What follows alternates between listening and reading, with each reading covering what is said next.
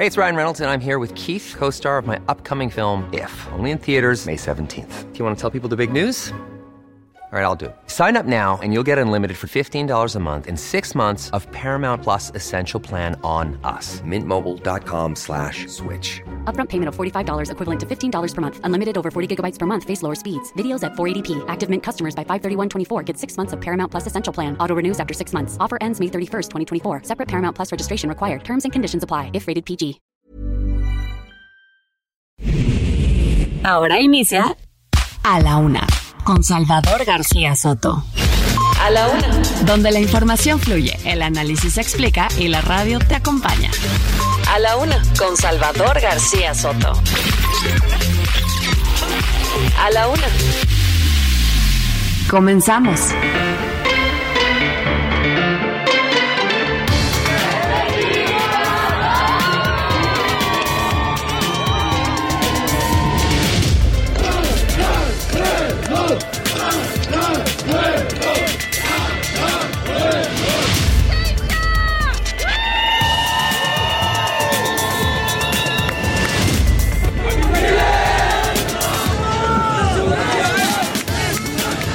Van a destinar parte de su dieta para poder estar presentes.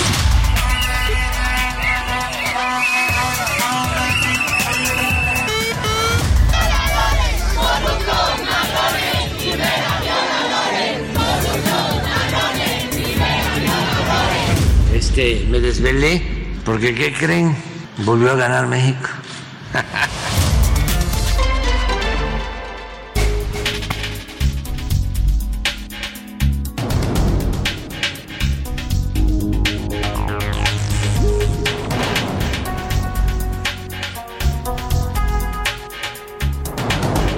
Ya es la una de la tarde en punto en el centro de la República. Los saludamos con mucho gusto. Estamos iniciando a esta hora del mediodía a la una este espacio informativo que hacemos para usted como todos los días a esta hora del día.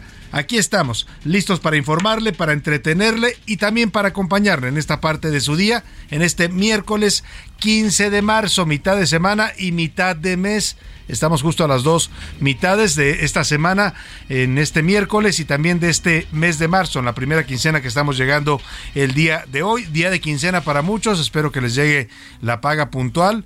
Y bueno, pues ya sabe, cuide su dinerito, no se lo gaste de más y también cuídese de los ladrones que se activan en, días como este. Tenemos una temperatura agradable aquí en la capital del país, desde donde les saludamos en este momento, 24 grados centígrados la temperatura, una máxima de 28 pronosticada.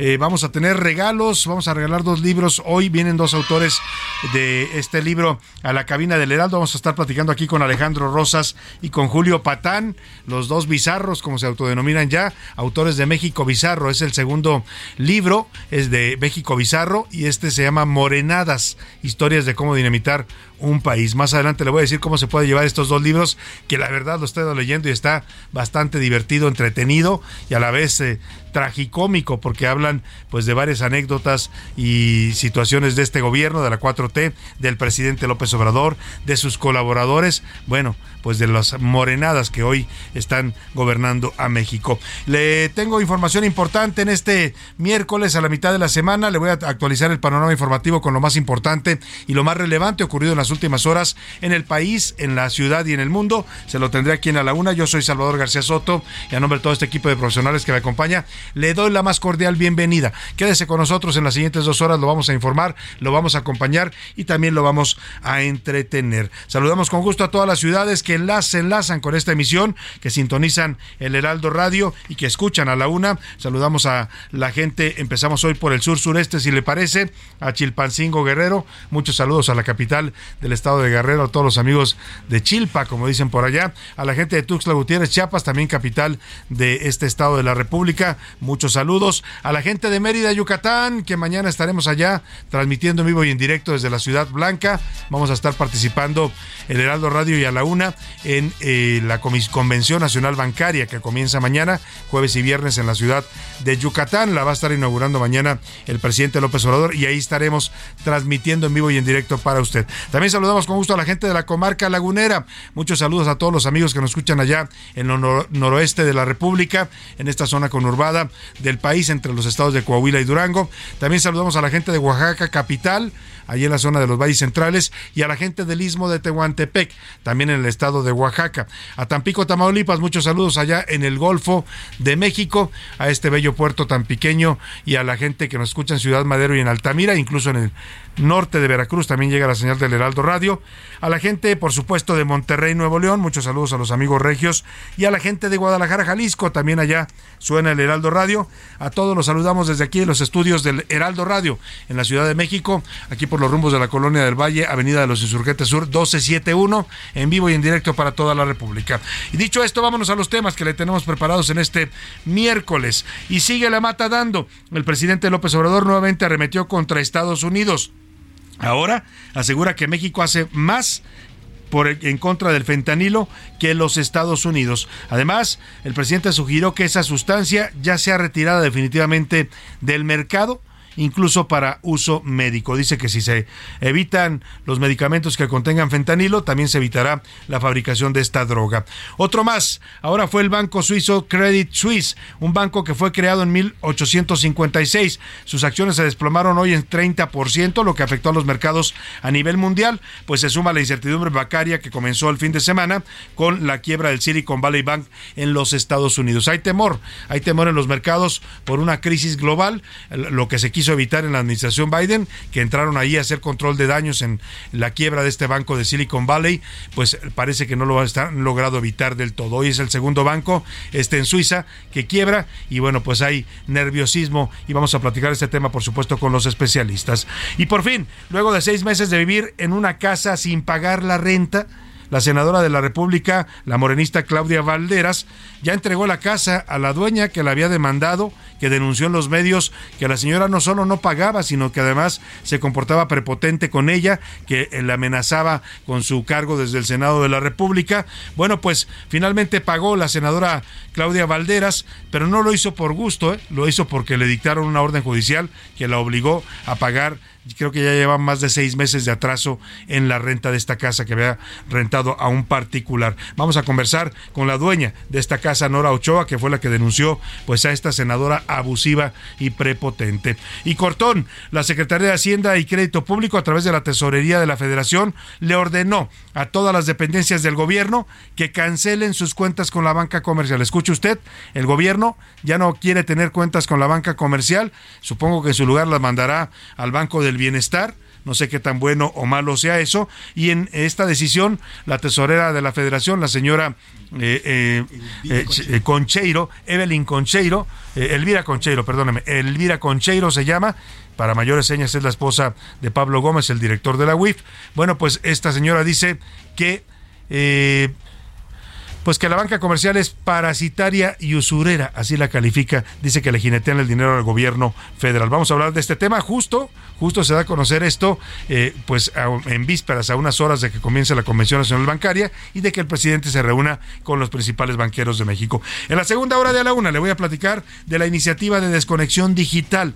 Se prevé que esta iniciativa en el Congreso sea aprobada a más tardar a fin de mes y prohíbe a los patrones o jefes que busquen a los empleados en horas fuera de oficina y también faculta a los trabajadores a no contestar mensajes o llamadas fuera de su horario de trabajo. O sea, que usted va a tener derecho como trabajador a desconectarse de su teléfono y de cualquier medio de comunicación en su tiempo de descanso para que no lo estén molestando el fin de semana y pidiéndole que vaya a hacer trabajos de emergencia. En los deportes, enfilados con todo y máscaras de luchadores, la selección mexicana venció a Gran Bretaña y sigue avanzando en el Clásico Mundial de Béisbol. El presidente celebraba hoy esta victoria de México, una segunda victoria importante después de haber derrotado al Dream Team de los Estados Unidos y dice el presidente que no durmió, que se desveló por ver este triunfo de México. Nos vamos a comentar con Oscar Mota. Además, a lo Atlas, los rojinegros le dieron la vuelta a un marcador adverso de cuatro goles y siguen con vida en la Liga de Campeones de la CONCACAF.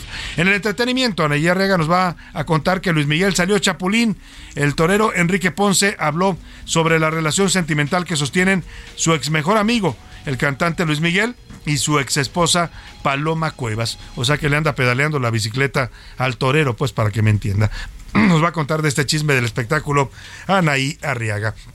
Pues como ve, un programa con muchos temas, con muchos tópicos y asuntos para estar comentando, informando y por supuesto también debatiendo. Ya sabe que nos gusta aquí que usted participe de este ejercicio de ida y vuelta, que nos haga llegar sus comentarios, sus opiniones para los temas que ahora, justo ahora, le voy a plantear en las preguntas del día. En A la Una te escuchamos. Tú haces este programa. Esta es la opinión de hoy.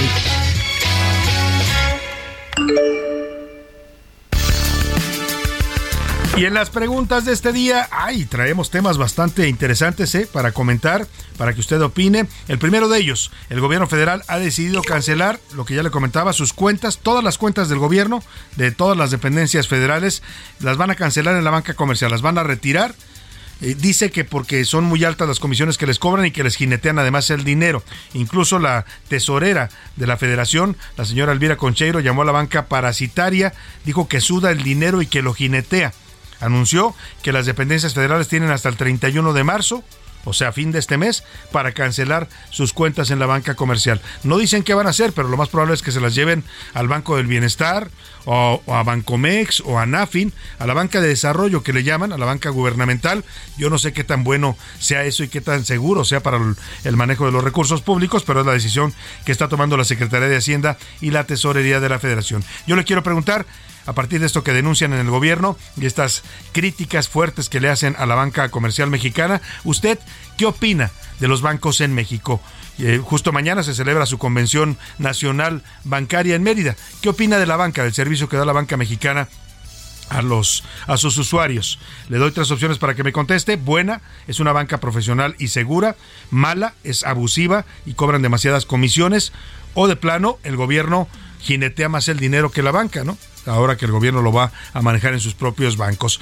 Este lunes hay que, hay que recordar que estamos hablando de dinero público, ¿eh? no es dinero del gobierno, es dinero de todos nosotros, de nuestros impuestos, es el que administra el gobierno. En otro tema, este lunes el empresario y expresidente de la Coparmex, Gustavo de Hoyos, confirmó o lanzó más bien, hizo, dio a conocer sus aspiraciones presidenciales. Eh, lanzó una plataforma eh, en la que eh, habla de propuestas drásticas para resolver algunos problemas de México como la, la inseguridad, el problema de salud pública, eh, los feminicidios, la relación con Estados Unidos. Por ejemplo, habla de discutir y debatir sobre si debe haber o no pena de muerte en México, cadena perpetua, o, por ejemplo extradición automática para los narcotraficantes, ¿no? En cuanto lo solicite cualquier país se puedan entregar sin mayor trámite, o incluso habla de lanzar toda la fuerza del Estado contra los feminicidas y violadores y golpeadores de mujeres. Dice que incluso quiere hacerlo al estilo de Nayib Bukele en El Salvador, que la misma estrategia que está aplicando Nayib Bukele de fuerza en contra de los maras, la aplicaría él aquí en México contra los feminicidas, violadores y golpeadores de mujeres. ¿Qué le parecen? Le pregunto el día de hoy, ¿qué le parecen estas propuestas radicales, algunas controversiales, porque hay quienes empiezan a hablar del tema de derechos humanos, de un aspirante ciudadano a la presidencia? Le doy tres opciones para que me responda. Bien, son necesarias las medidas drásticas, la situación del país lo amerita. Mal, es un extremo de la derecha que viola los derechos humanos o, como dice el refrán popular, a grandes males grandes remedios, ¿no? Porque la verdad es que hemos tenido gobiernos tibios de todos los colores, ¿eh? Que no le entran a fondo, no resuelven el problema de la seguridad, no resuelven el problema de la salud, en fin. ¿Qué piensa de estas propuestas del señor Gustavo Díaz, aspirante ciudadano a la presidencia de la República? También, finalmente, este, este tema que le pongo sobre la mesa, ayer la jefa de gobierno de la Ciudad de México, Claudia Sheinbaum, atajó los rumores que se generaron el fin de semana en redes sociales y que decían que supuestamente el presidente le pidió que declinara su candidatura, que ella no iba a ser la candidata. Eso decían estas versiones. Ayer le preguntaron a la jefa de gobierno en su conferencia de prensa al mediodía y ella dijo que es falso, que ella sigue lista, y es más, dijo, estoy puesta para la encuesta, y le recomendó a sus contrincantes, supongo que se refiere a las otras corcholatas eh, de Morena, a Marcelo Ebrar y a eh, Adán Augusto, pues que se tomen un tecito de tila para que no estén tan nerviosos y soltando este tipo de rumores. ¿Usted ¿Cómo cree, cómo ve en estos momentos a Claudia Sheinbaum como aspirante presidencial? Le doy tres opciones para que me responde. La veo fuerte, va bien en las encuestas. La veo débil, se le está complicando el escenario y efectivamente puede no ser la candidata. O sigue siendo la favorita del profesor, en este caso del profesor de Palacio Nacional, ¿no? La consentida, como decía aquella canción del rock and roll mexicano. El número para que nos marque 5518 41 51 99 nos puede mandar mensajes de texto o de voz. Anote también el número porque ahí le voy a hacer las preguntas en un momento más para que se lleve estos dos libros de Morenadas, el libro sobre el que, sobre el que vamos a estar conversando hoy con sus dos autores aquí en cabina, Alejandro Rosas y Julio Patán. Y ahora sí, vamos al, vamos al resumen de noticias porque esto, esto como el miércoles y la mitad del mes de marzo ya comenzó. Al tambo. Un tribunal de enjuiciamiento condenó a José Antonio Rico Rico, expresidente del Consejo de Administración de Caja Libertad y coacusado de Juan Collado, a 15 años con 6 meses de prisión. Ayuda. Los gobiernos de México y Estados Unidos se coordinarán para favorecer a 13.000 paisanos a quienes no se les pagó un salario por su trabajo o se les quedaron debiendo horas extra. Detenido. Autoridades del Estado de México confirmaron la captura de un joven de 24 años que intentó asaltar y abusar sexualmente de una joven en Naucalpan el lunes pasado. Trabajo conjunto. La Comisión Federal de Electricidad pondrá a disposición de los habitantes de la Ciudad de México el agua potable que recibe de pozos que actualmente no utiliza. Tragedia minera. Al menos 11 personas murieron y 10 más están atrapadas tras una explosión al interior de un túnel de minas de carbón en el centro de Colombia, informaron este miércoles las autoridades. Una de la tarde con 16 minutos y nos vamos a la información. El presidente López Obrador siguió con su discurso de confrontación en contra de los Estados Unidos, respondiendo por supuesto también a los ataques y a los cuestionamientos que han venido desde allá, desde el otro lado del río Bravo. Esta mañana dijo López Obrador que México hace mucho más que Estados Unidos en el combate contra el fentanilo. Primero dijo que México era más seguro que Estados Unidos. Hoy dice nosotros hacemos más, mucho más para combatir esta droga letal que lo que hace el gobierno de Estados Unidos. Se les hace fácil culpar a México de manera injustificada por politiquería, por hipocresía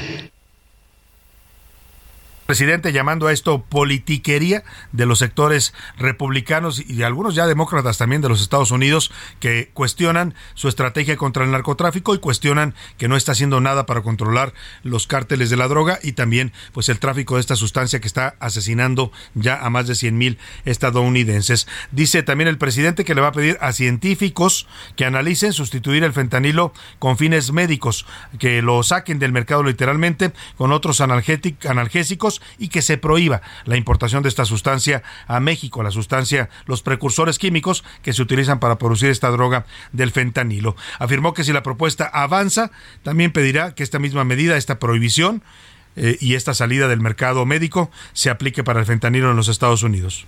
Voy a pedir a médicos y científicos mexicanos que analicen la posibilidad de que podamos sustituir el fentanil con fines médicos por otros analgésicos para dejar de usarlo. A ver si es posible. Y hace unos momentos, sobre este mismo tema, el canciller Marcelo Ebrard afirmó que Estados Unidos pues son ingratos, así les dijo de plano, ingratos como aquella canción de Café Tacuba, por las críticas al gobierno mexicano ante la supuesta falta de cooperación en el combate al fentanilo. Ya lo había dicho el canciller el martes, el lunes, perdóneme, que estuvo encabezando una reunión ante eh, los cónsules y el embajador de México allá en Washington, eh, había dicho pues que México ponía los muertos y que México eh, también padecía con este tipo de tráfico de sustancias. Hoy de plano dice pues que el gobierno mexicano este, sí está incautando y sí está golpeando a los cárteles del fentanilo.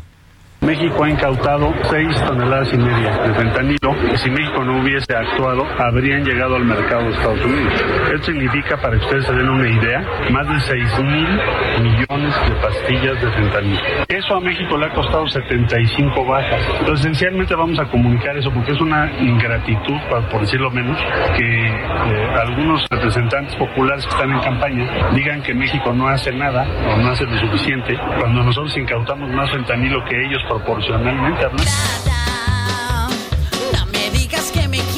Bueno, pues así más o menos le cantaba el canciller Marcelo Ebrard a los estadounidenses, ¿no? Que les llamó ingratos por no reconocer el esfuerzo que hace México. Mientras tanto, el senador de, eh, republicano Dan Crenshaw Kressel, que es el principal impulsor del proyecto para declarar terroristas a los cárteles mexicanos y para que con, por esa vía las Fuerzas Armadas de Estados Unidos vengan a combatirlos a territorio mexicano, le contestó en Twitter al presidente López Obrador. Le dijo, no es muy bueno para mentir. Los datos y las cifras dicen otras cosas. Por cierto, este martes el periódico estadounidense de Chicago Tribune calificó al presidente López Obrador como un líder delirante en una editorial institucional firmada por el Consejo Editorial de este influyente diario. Afirmó Literalmente, AMLO miente descaradamente al decir que en México no hay producción de fentanilo, a pesar de los decomisos en laboratorios de droga sintética en territorio nacional. Además, indicó también el editorial del Chicago Tribune, su negación hace doblemente difícil que los Estados Unidos y México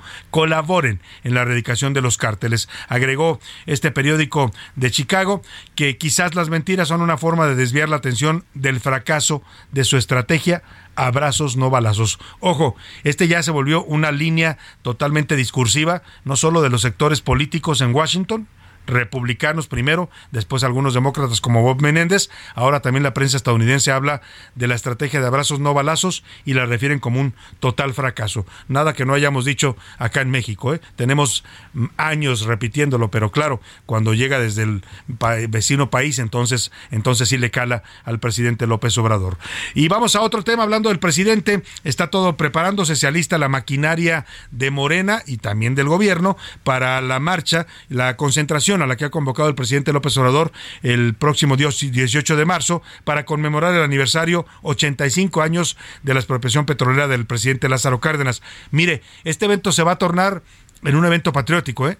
ya seguramente me quiero imaginar el discurso del presidente el eh, próximo sábado eh, desde el Zócalo, arengando a decir defendamos la soberanía como lo hizo el general Lázaro Cárdenas, nos quieren invadir los estadounidenses. Seguramente por ahí va. Le dan el, el contexto perfecto al presidente para hacer de este evento que sin duda alguna va a ser una gran concentración. Ya están empezando los acarreos, para que me entienda. Eh, ya dijo el, líder de Morena, Ignacio Mier, que los diputados van a poner de su bolsa. Mire usted qué cooperativos, ¿no?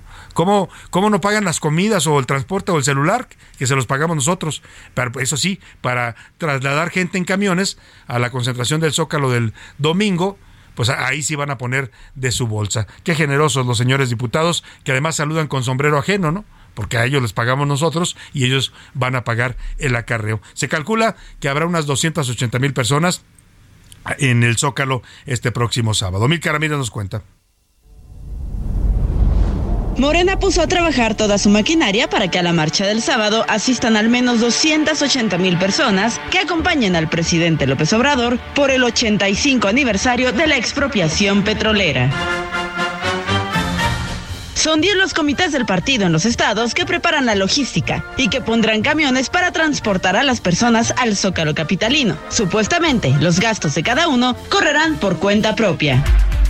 En cuanto a la Ciudad de México, Morena espera alrededor de 200 mil simpatizantes que serán movilizados por su propio pie en el metro, transporte público o caminando. Sin embargo, habrán puntos de reunión para partir hacia la marcha como afuera del Metro Pino Suárez. Sobre los diputados, el coordinador morenista en San Lázaro, Ignacio Mier, aseguró que los legisladores usarán el dinero de sus dietas para cubrir traslados de varios simpatizantes a la marcha.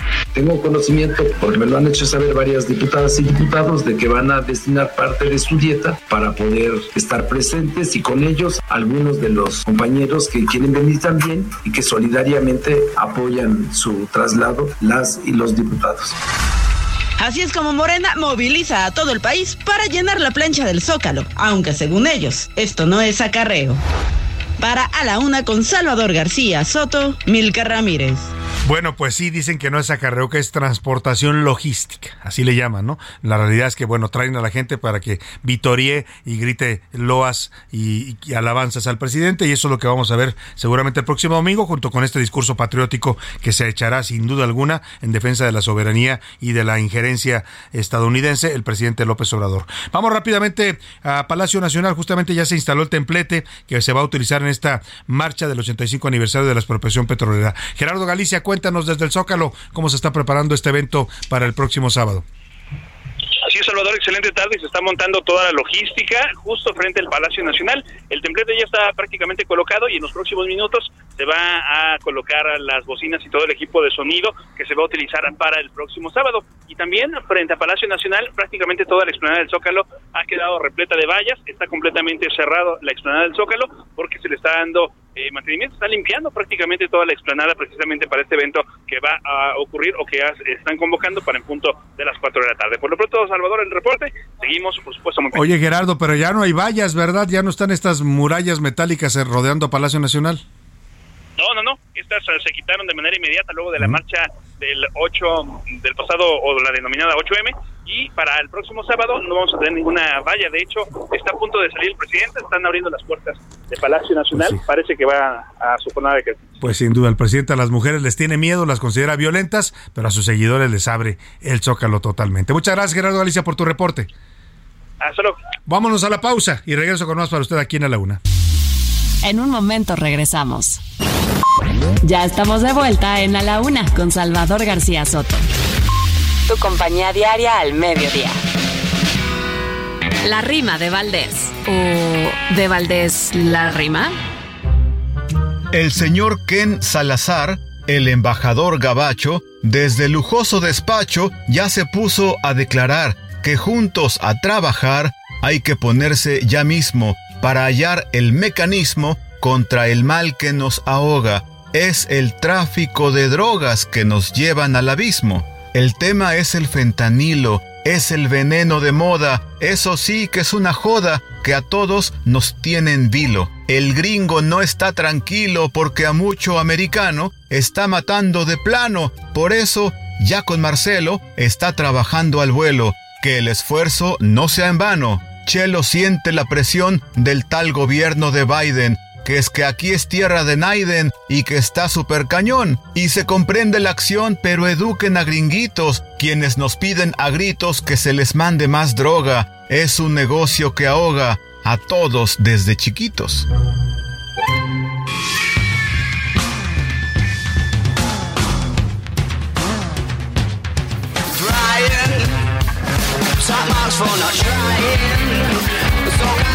To bless us with your effortlessness. We're grateful and so strangely comforted. And I wonder how you putting us under. Cause we can't take our eyes off the t-shirt and ties combination. We'll see you later, innovator.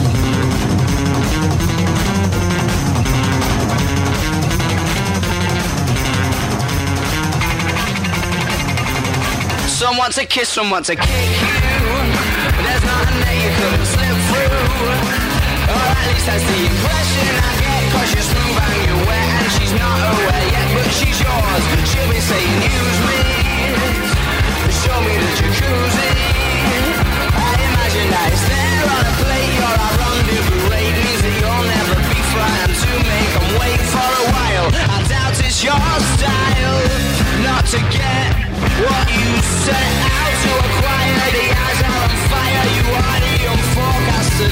Una de la tarde con 32 minutos. Estamos regresando de la pausa con este, este ritmo rockero de esta banda de indie rock llamada Los Arctic Monkeys. Una canción de 2007 se llama Brainstorm.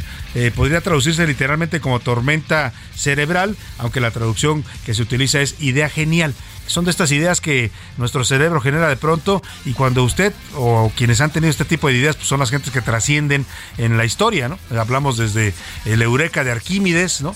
Que descubrió eh, principios lógicos y matemáticos, hasta, no sé, la la idea de Mark Zuckerberg de crear una red social, ¿no? A partir de, eh, de, la creación de Facebook o tantas, tantas ideas geniales, sobre todo en la época de la tecnología que estamos teniendo y que ha habido a lo largo de la historia de la humanidad. Isaac Newton y su teoría de la eh, gravedad, ¿no? Muchos otros temas, y por supuesto el señor Einstein y la relatividad, son estos cerebros humanos que de pronto generan, ¡pum!, una chispa, una eureka y una idea que revoluciona a la vida misma. Escuchemos un poco más de Arctic Monkeys y su Brainstorm o Idea Genial y seguimos con más para usted en esta celebración de la Semana Mundial del Cerebro.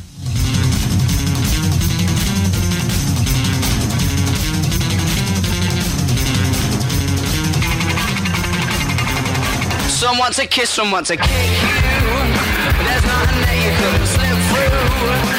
Or at least that's the impression I get. Cause you're smooth and you're wet and she's not aware yet, but she's yours. A la una, con Salvador García Soto. Una de la tarde con 34 minutos. Oiga, le platicaba al arranque de esta noticia que aquí tuvimos eh, con eh, de entrevista incluso con la dueña de esta mujer que le rentó una casa una propietaria de, un- de una casa que en la colonia del Valle se la rentó a una senadora de la República, la senadora Claudia Valderas, senadora por el partido Morena. El problema es que, pues al principio todo bien. La, seguramente la, la dueña de la casa dijo, bueno, pues es una senadora, gana bien, ¿no? Cobra cada mes, no tiene problemas de ingresos, que anda ganando un senador de la República, creo que cerca de los 200 mil pesos mensuales. Eh, pues, eh, bueno, o sea, oficialmente son ciento y algo, ¿no? Pero si usted le suma lo que les dan de apoyos legislativos, de comisiones, etcétera, pues de bonos, eh, eh, viáticos, porque hace rato le decía, les pagamos todos a los diputados senadores, bueno, cada comida que hacen se las pagamos, los celulares, los, los autos, todo eso no cambió, ¿eh? con toda la autoridad republicana se sigue gastando mucho en todos estos gastos de representación y el Senado no es la excepción. Le decía que la propietaria, eh, eh, ella de nombre Nora Ochoa, pues seguramente cuando la senadora la buscó y le dijo, soy senadora y quiero rentar tu casa, pues dijo, que mejor, ¿no? Tener a alguien que pueda, tenga capacidad para pagar, no voy a tener problemas. Pues nada, que de pronto la senadora se le volvió una pesadilla, empezó a dejar de pagar la renta, mientras en el Senado la veían vestida con marcas, eh, pues de diseñador, ¿no? Se le veía con vestidos de Gucci, de Carolina Herrera, bolsas de Louis Vuitton, presumiendo, pues, la austeridad, esa olvídese, ¿no? Porque es de Morena además la senadora. eh, presumiendo ropa muy cara, pero empezó a dejar de pagar la renta. El tema se volvió noticia porque la propietaria, desesperada, después de haberle hecho, varios llamados para que pagara y se pusiera al corriente, pues empezó a hacer una denuncia mediática. Primero la demandó judicialmente y después denunció el caso ante los medios. Aquí platicamos con ella. Bueno, pues hoy le informo que después de más de seis meses que se había negado a pagar la renta la senadora Claudia Valderas y de no entregar la propiedad, porque la dueña le decía, bueno, ok, ya no me quieres pagar, pues déjame la propiedad, entrégamela. Pero tampoco entregaba la propiedad. Pues hoy la tuvo que entregar, pero no lo hizo por motu propio, sino por una orden judicial que la obligó a dejar esta, este departamento en, en la colonia del Valle. El problema es que se fue sin pagar. Claro, está abierto el juicio y todavía pues la justicia tendrá que obligarla a pagar. El adeudo en este momento ya asciende a más de 200 mil pesos por parte de la senadora de la República. José Luis Sánchez Macías, nuestro jefe de información, nos actualiza esta historia.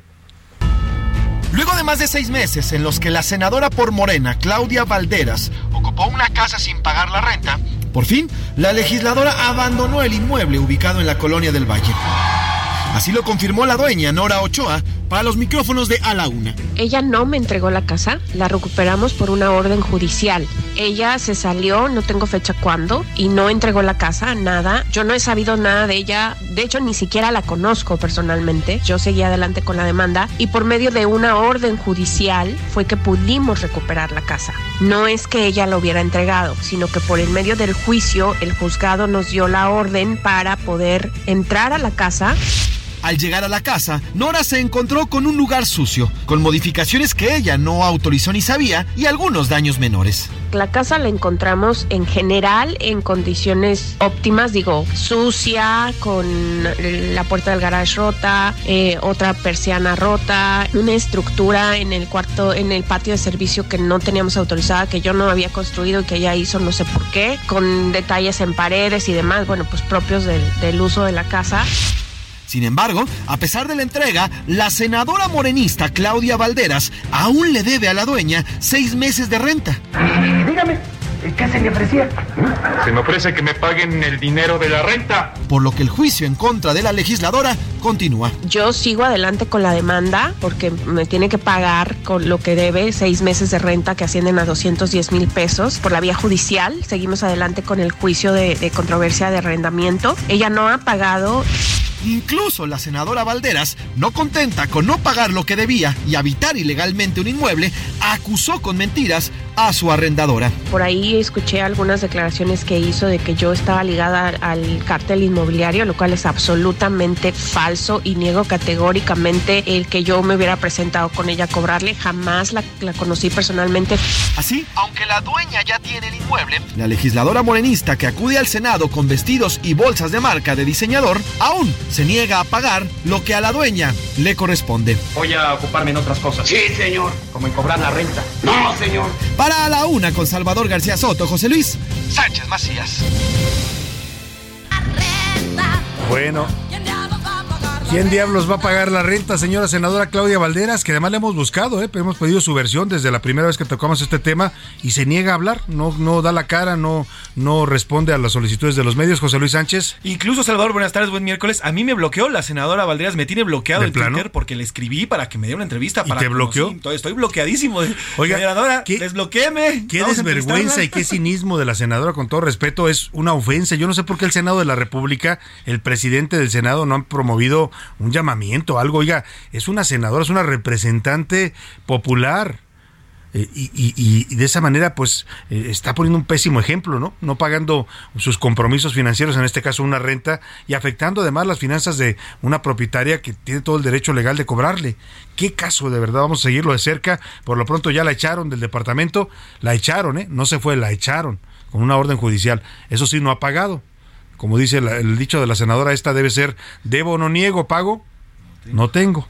O de que tiene, tiene, más bien no quiere pagar. Vamos a seguir de cerca el tema con esta cobertura que ha hecho José Luis Sánchez. Y vámonos a otro asunto importante. Oiga, estaba comentándole yo que mañana arranca la Convención Nacional Bancaria en la ciudad de Mérida es el pues es la fiesta anual de los bancos. Se reúnen cada año para discutir los distintos temas cuáles son los retos de la banca cuál es el panorama financiero cómo está la situación del crédito cómo está la situación de la morosidad de, de pago en México. En fin pero vaya vaya momento eh que empieza esta, esta cumbre eh, eh, de los banqueros mexicanos en la ciudad de Mérida. Por un lado, está esta decisión del gobierno federal, que más adelante se la voy a comentar y ampliar, de cancelarles a todos los bancos comerciales de México las cuentas de gobierno. Ya no quieren tener cuentas del gobierno, de las dependencias federales en la banca comercial, porque dicen que les cobran muchas comisiones y que les sudan el dinero. O sea, se los jinetean, pues, ¿no?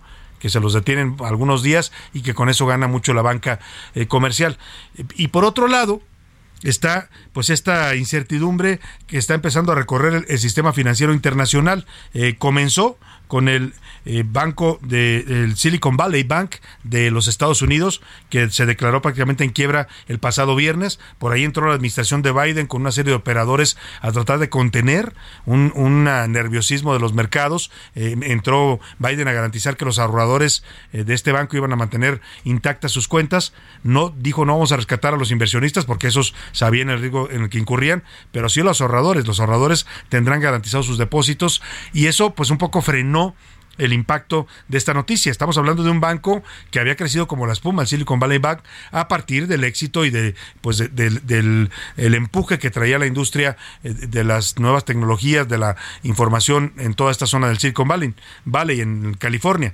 Eh, pues, y el tema es que, pues, lo que parecía que ya se había evitado un contagio del sistema financiero internacional, pues hoy vuelve a causar incertidumbre, porque este miércoles las acciones del banco Credit Suisse, un banco fundado en 1856, se hundieron literalmente en la bolsa de, Suiza, después de que el principal accionista de, eh, que era de este banco suizo, que es el Banco Nacional Saudita, declaró que ya no apoyaría más a esa entidad con un aumento de su participación en capital. Ojo, no se generó la crisis del banco suizo, de Credit Suisse, por este problema de, los Estados Unidos. Ya venía este banco con problemas, ya tenía varios meses, pero digamos que esto pues parece haber detonado finalmente la quiebra. Esto generó un panorama de incertidumbre en los mercados mundiales y también, por supuesto, afecta al mercado financiero y bancario nacional. Enrique Torres es coeditor de la sección Mercados aquí en el Heraldo y nos informa sobre cuál es la situación y el nerviosismo que está impactando en estos momentos a la banca global. Enrique, cuéntanos, muy buenas tardes.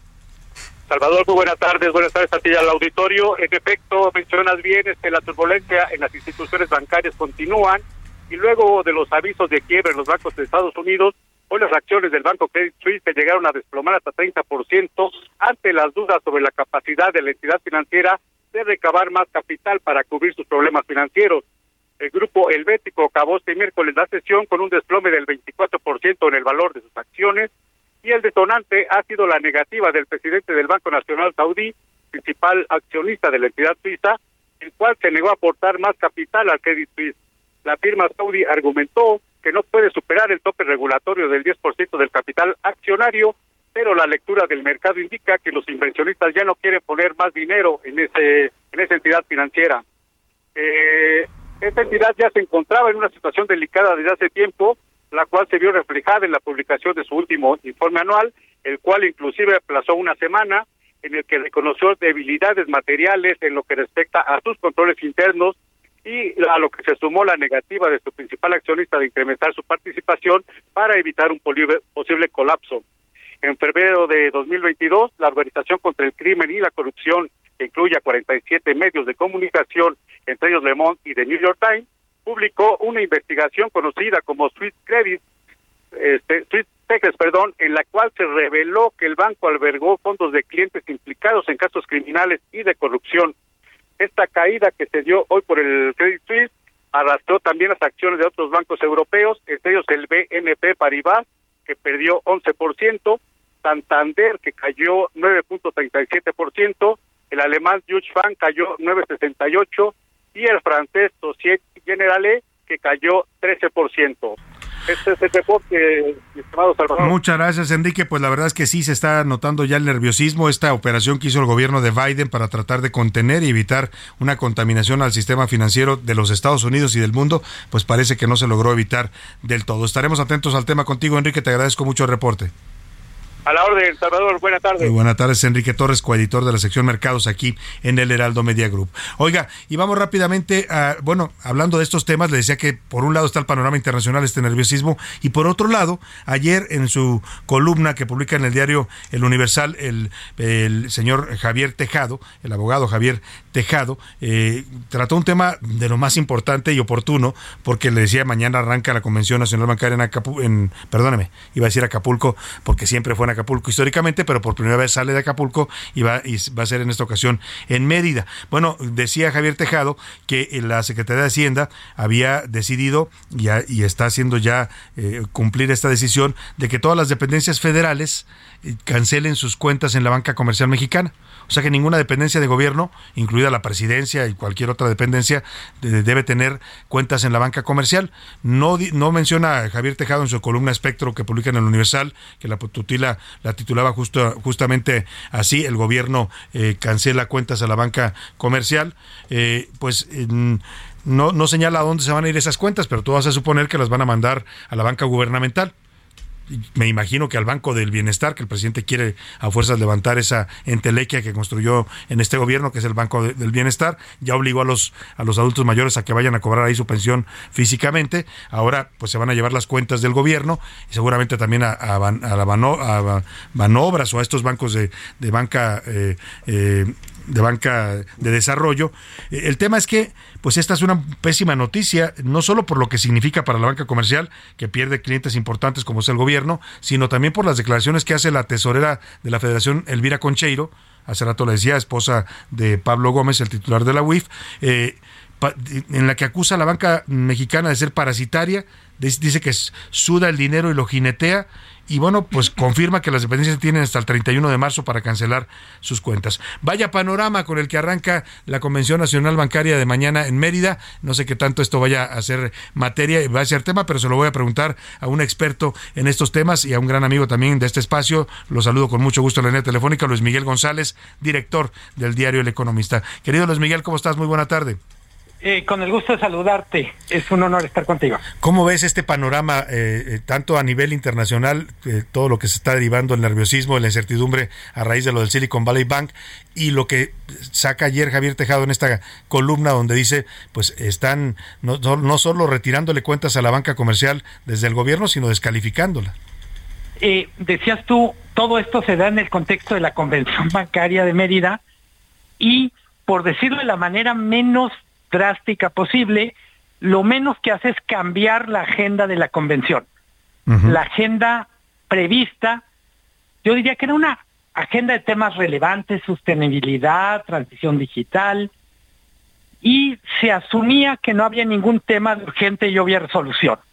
Claramente, lo que está pasando con los dos bancos de California, lo que está pasando en Europa, mínimo va a requerir que los banqueros tengan una posición más allá de declaraciones generalistas.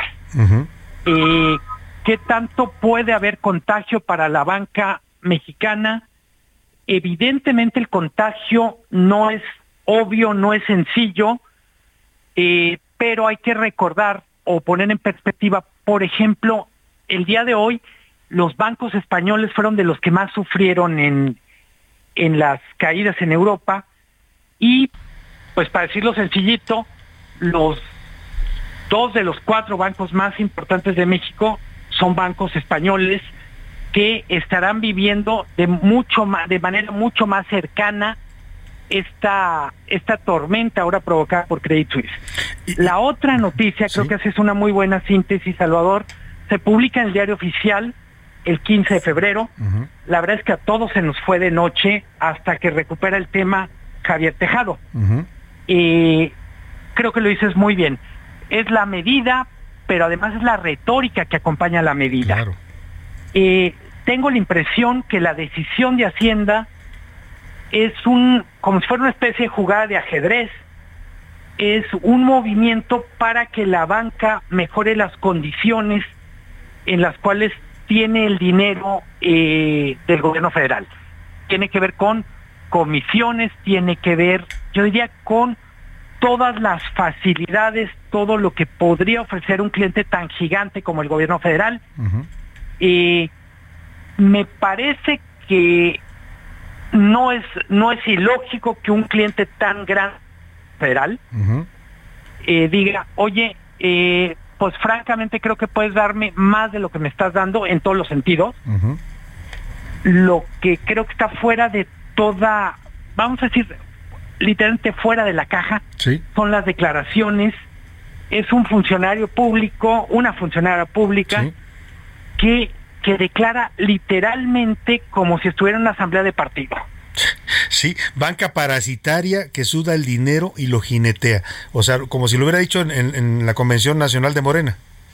Totalmente. Eh, creo que es un tema tan delicado que probablemente se tenga que resolver antes del 31 de marzo. Y por resolver no quiero decir dejar las cosas como estaban antes del decreto, sino un acuerdo que refleje, vamos a decir, una nueva situación.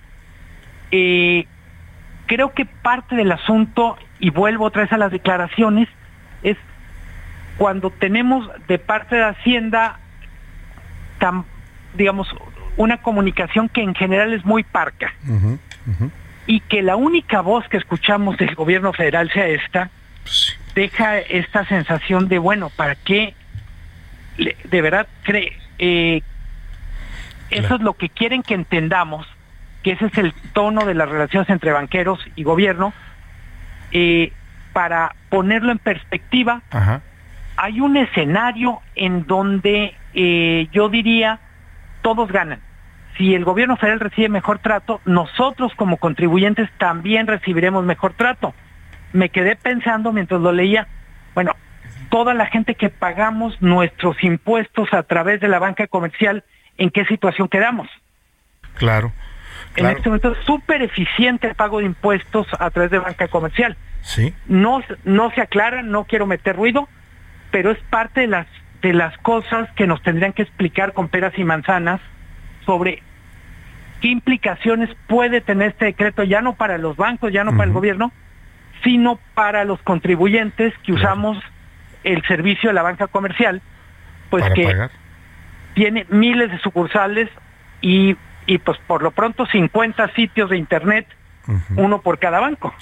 Ahora, en todo ese contexto que nos describes muy bien y analizas muy bien, Luis Miguel, va a llegar mañana el presidente a inaugurar la convención bancaria. ¿Cómo ves esta presencia del presidente mañana ante los banqueros? Prácticamente el presidente eh, ha asistido a todas las convenciones bancarias, salvo la que hubo en pandemia, ¿Mm? que fue virtual. Eh, si tú recuerdas, en 2018, la convención bancaria que fue previa a las elecciones, los banqueros no lo trataron bien. Hubo, yo diría en términos generales, en ese momento se decía, bueno, a ver qué pasa con López Obrador cuando llegue. La verdad es que todas las convenciones en las que ha participado el presidente ha tenido un mensaje, un discurso bastante amigable eh, y ha, ha mandado dos mensajes desde mi punto de vista relevantes. Uno es, eh, no vamos a hacer cambios drásticos en las reglas de operación de la banca, queremos que los cambios vengan de la competencia y eso se refería a estos intentos de poner, por ejemplo, topes a las tasas de interés, a literalmente apretar las tuercas por el lado de la regulación. Eh, creo que el otro tema que muy probablemente eh, venga a, a la convención bancaria tiene que ver con la agenda para el sur sureste. El gobierno federal ha hecho obra, eh, estoy pensando dos bocas, Tren Maya, que en, que en Yucatán es un Lu- gran Luis tema. Miguel, me va a cortar la guillotina Sí, y no quiero que perdón. suene grosero. ¿Quieres que continuemos después de la pausa? Encantado. Continuamos con Luis Miguel regresando de esta pausa. Información útil y análisis puntual. En un momento regresamos. Ya estamos de vuelta en A la Una con Salvador García Soto. Tu compañía diaria al mediodía.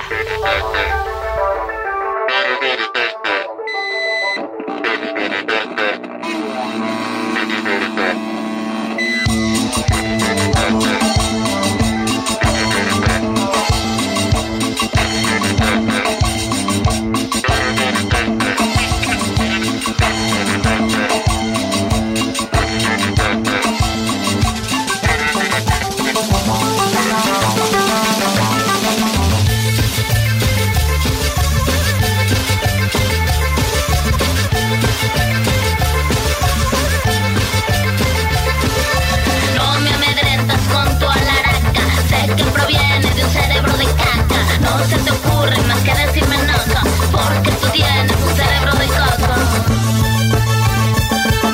Me ves y me atacas, cerebro de caca. Te pongo los nervios como matraca. Si quieres etiquetas, ve al supermercado. Aquí tu presencia apesta excusado. Cara de rodilla, estás bien ardilla. Porque aunque te duela, yo soy la que brilla. No me amedrentas con tu alaraca. Sé que proviene de un cerebro de caca. No se te ocurre más que decirme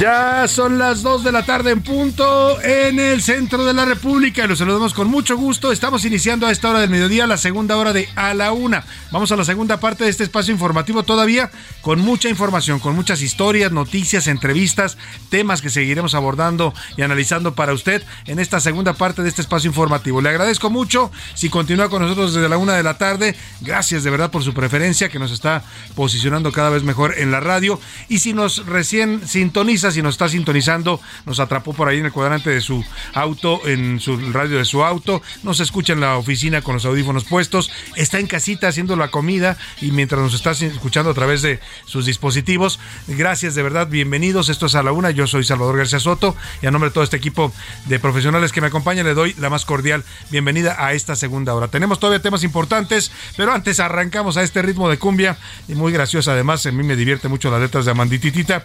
La canción se llama Cerebro de Caca y se la canta a una joven que se dedica pues a descalificarla, a etiquetarla, a decir eres naca, eres esto y le dice pues no me amedrentas porque tienes el cerebro de, de caca. Y la verdad es que pues, suena chistoso, pero más allá de lo chistoso de la canción de Amandititita, la verdad es que sí se encuentra uno en la vida y muy con mucha frecuencia, demasiada, diría yo, a personas que a las que le aplica esta frase, ¿no? Que no tienen en el cerebro, en la cabeza otra cosa más que eso, heces fecales, ¿no? La verdad. Por eso le decía, el cerebro hay que cultivarlo también, hay que ejercitarlo y hay que darle buena información, cosas positivas, no solamente esto que canta Amandititita. Escuchamos un poco más de Amandititita y esta canción de 2009, Cerebro de Caca, en esta Semana Mundial del Cerebro. Y seguimos aquí con más para usted en esta segunda hora de A la Una.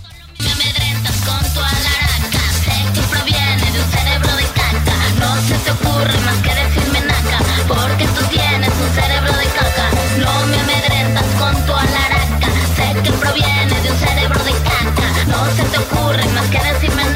Bueno, y es un buen consejo, ¿eh? Cuando se tope usted con estas personas que tienen el cerebro así como lo describe Amandititita, mire, lo mejor es no se enganche, nada más déles la vuelta y siga su camino, porque a veces eh, engancharse con ese tipo de personas nos lleva a situaciones muy, muy desagradables o inconvenientes. Le voy a contar en esta segunda parte de la iniciativa de desconexión digital, oiga, es algo que van a aprobar en la Cámara de Diputados en este periodo legislativo, en el cual los trabajadores podrían ser, eh, eh, podrían desconectarse digitalmente en sus días de descanso. Es decir, no estarían obligados a contestarle el celular, los mensajes, las llamadas a un jefe o empleador porque también con esto de la tecnología, pues muchos ya están, vivimos esclavizados, ¿no? A cualquier hora, de cualquier momento del día le pueden hablar, vente rápido porque hay una emergencia, así es que bueno, se va a aprobar esta iniciativa y le voy a platicar en qué consiste. También hace unos minutos el Tribunal Electoral del Poder Judicial de la Federación, esta noticia calentita, acaban de confirmar que Carla Humphrey no es elegible para la presidencia del INE. Ya lo habían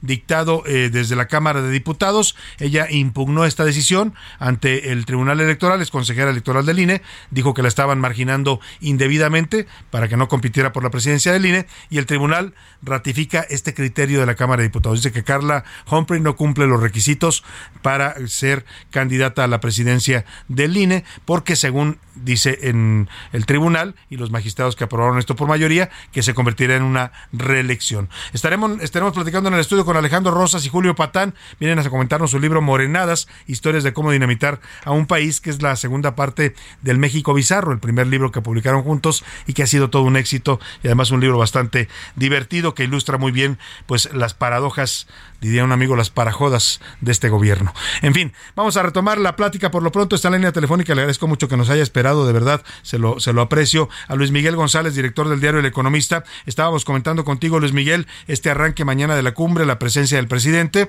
Decías tú que no esperas grandes sorpresas en los discursos, que siempre lo han tratado bien al presidente López Obrador. Eh, eh, y bueno, pues ese es el contexto en el que ocurre mañana este, esta inauguración, Luis Miguel. Eh, sí, decía el que la sede ahora sea Mérida, seguramente va a dar la oportunidad al presidente para hablar del tren Maya y creo que una cosa muy relevante es todo lo que ocurre a puerta cerrada. Tradicionalmente en la convención bancaria, lo más importante ocurre en la reunión a puerta cerrada entre los banqueros, dueños de bancos y directores generales con el secretario de Hacienda, ahí estará seguramente el tema del que hablábamos, la decisión de Hacienda de, de cancelar las cuentas de aquí al 31 de marzo. Muy probablemente los otros temas que, que aparezcan en la bancaria tengan que ver con inclusión financiera. Hay que recordar, México es un país en donde pues prácticamente la mitad de la población adulta no tiene servicios bancarios, es el más pobre de los indicadores de la banca mexicana, si consideramos que en utilidades e incluso en modernización tecnológica puede sacar notas altas, cuando vemos la cantidad de gente que no participa del sistema bancario, pues nos damos cuenta hasta qué punto también en lo bancario, en los servicios financieros, seguimos siendo un país que en realidad son mínimo dos países. El de la modernidad y, la, y el del rezago. Sí, la desigualdad que nos afecta estructuralmente también atraviesa este tema financiero, sin duda alguna, muchos mexicanos que no, no tienen acceso al sistema bancario. Pues Luis Miguel, agradecemos mucho como siempre tu análisis y estaremos pendientes con, de lo que pase allá en Mérida y estaremos por supuesto comentándolo con especialistas como tú. Muchas gracias Luis Miguel, un abrazo. Un abrazo muy fuerte.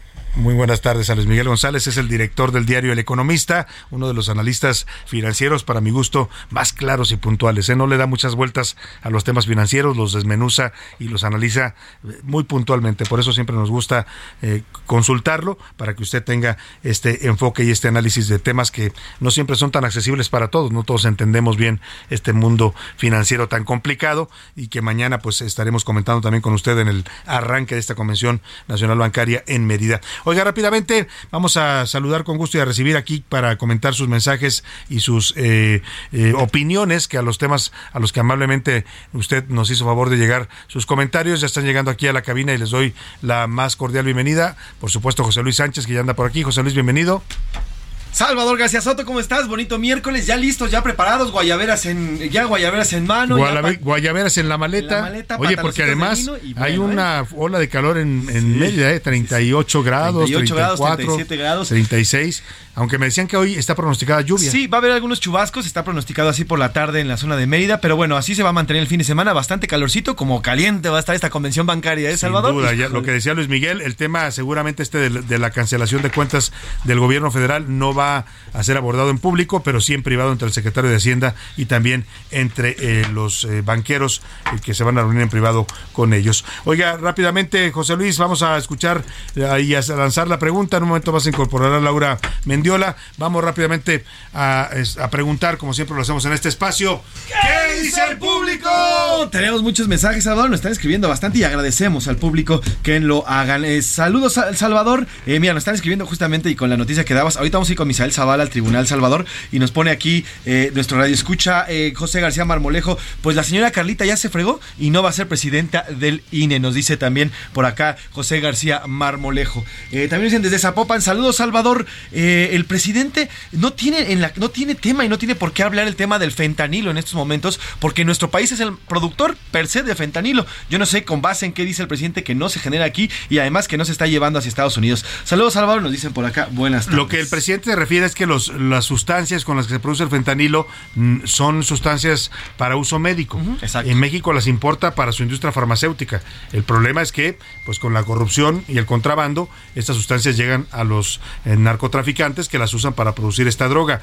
Eh, el- el- no es que México niegue que aquí se produzca. Lo que dice el presidente es, pues ese es un problema que compete a todos, ¿no? Incluidos, pues a los países que exportan esta, esta sustancia. De ahí su propuesta de prohibir el fentanilo como una sustancia médica, cosa que se ve bastante complicada porque es un- una sustancia que se utiliza en toda la industria farmacéutica en el mundo. Y anda por aquí también Laura Mendiola. Bienvenida, Laura, ¿cómo estás?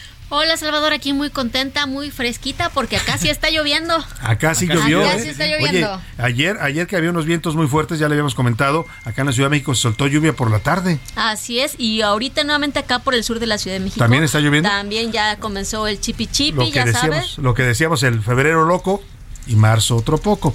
Más mensajes, José Luis. Sí, tenemos muchos más mensajes. Nos dice por acá, eh, nos escribe Yolita Ortiz, nos dice, buenas tardes. Mi opinión es que la señora Sheinbaum ya no es la favorita de Andrés Manuel. En realidad es el secretario de Gobernación. A Claudia la están desgastando políticamente y de repente por ahí de junio y julio van a decir, oigan, aquí está Dan Augusto como el candidato. Hay muchos que manejan también esa posibilidad, ¿eh? Eh, que si no es que es Claudia Sheinbaum, pueda ser Adán Augusto. Sí, nos dice por acá también el tema de bancario da miedo. Incluso ya eh, eh, a través de, de diversos comunicados, Salvador, han dicho, no hay que temer al tema, al tema bancario, no hay por qué se cae el dinero de los bancos. Ya se está haciendo no, no, estos no, llamados. no caiga usted en pánico. caiga en pánico. Si hay incertidumbre, si hay bancos en que están teniendo problemas, como este de Suiza el día de hoy, hay nerviosismo en dos bancos de España, nos decía Luis Miguel González, y esto preocupa porque pues los principales bancos en México son españoles, ¿eh?